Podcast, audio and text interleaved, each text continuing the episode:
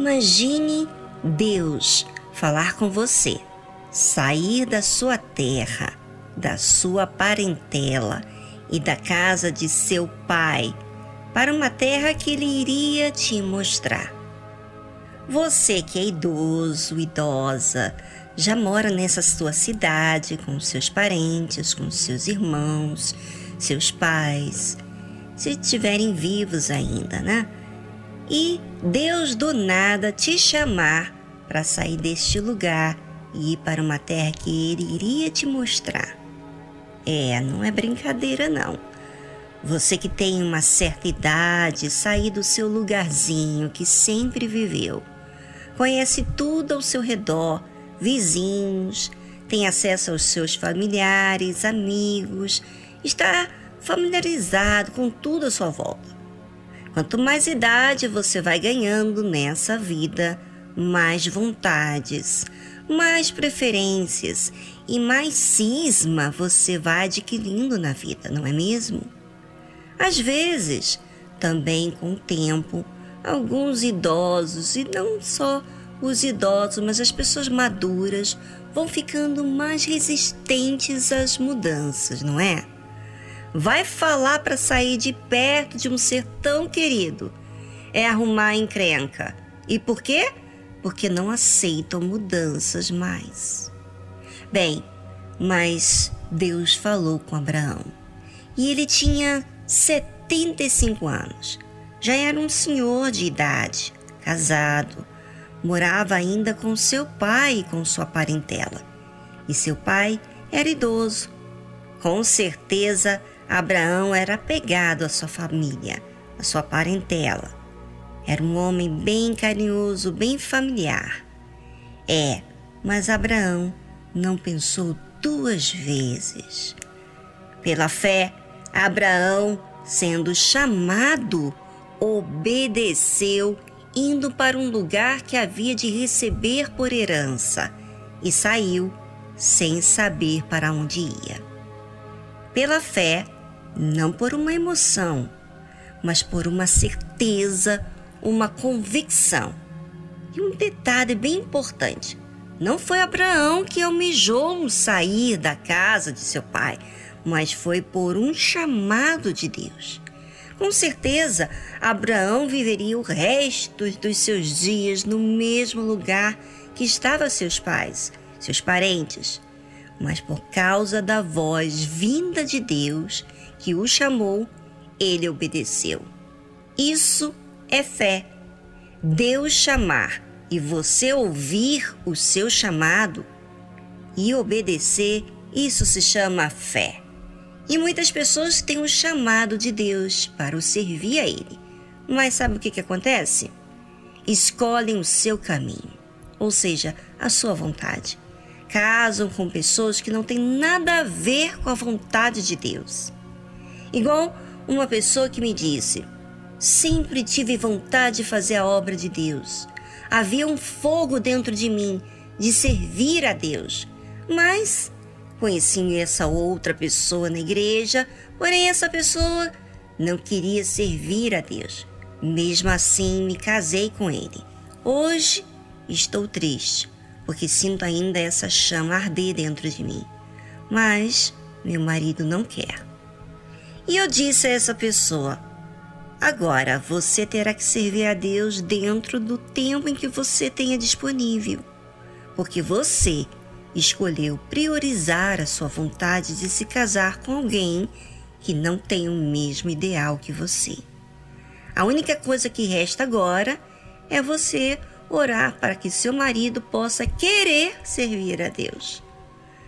Mas aprenda uma coisa: nunca coloque Deus ou seu chamado em segundo plano. Deus tem que ser o primeiro.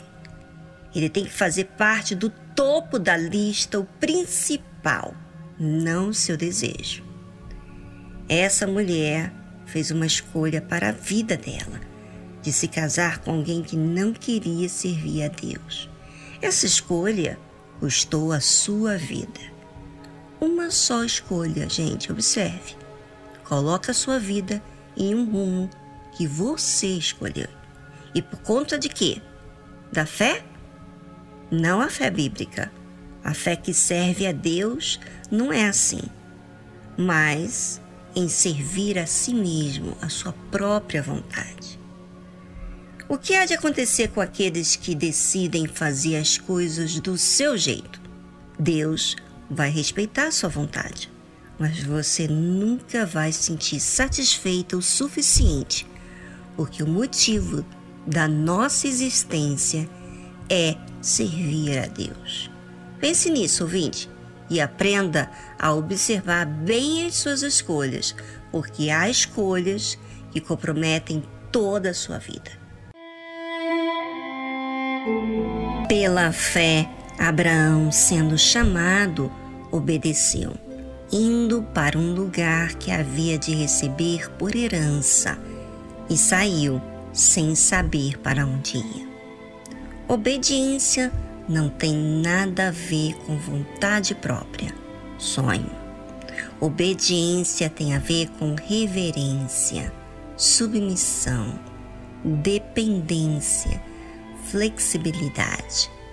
Não é todo mundo que é chamado e age com a fé.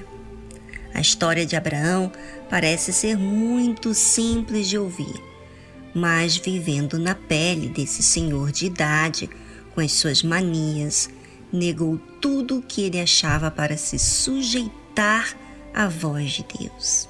E pagou um alto preço por isso, porque ele não sabia para onde ia. Ou seja, não tinha como ter planos de estadia. Era viver de acordo com a voz de Deus por uma direção. Muitos não querem viver de acordo com a direção que é dado o que querem a sua escolha, a sua vida, o seu sonho, a sua vontade. Querem ter controle de sua própria vontade e não ter que ficar na dependência da vontade de Deus. Por isso que não é fácil ouvir e obedecer. Sabe por quê? Porque contraria tudo que é palpável aos nossos olhos. Porém, a fé divina que vem de Deus, ela é uma certeza tão grande que te faz sentir segura mesmo não tendo nada para te assegurar. Apenas com a segurança que Deus vai cuidar. E é essa fé que quero que vocês ouvintes entendam.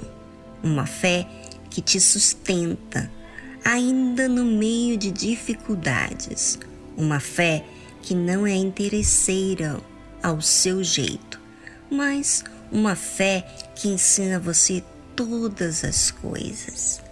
Só vivendo essa fé que entende a riqueza que acontece no ser da pessoa.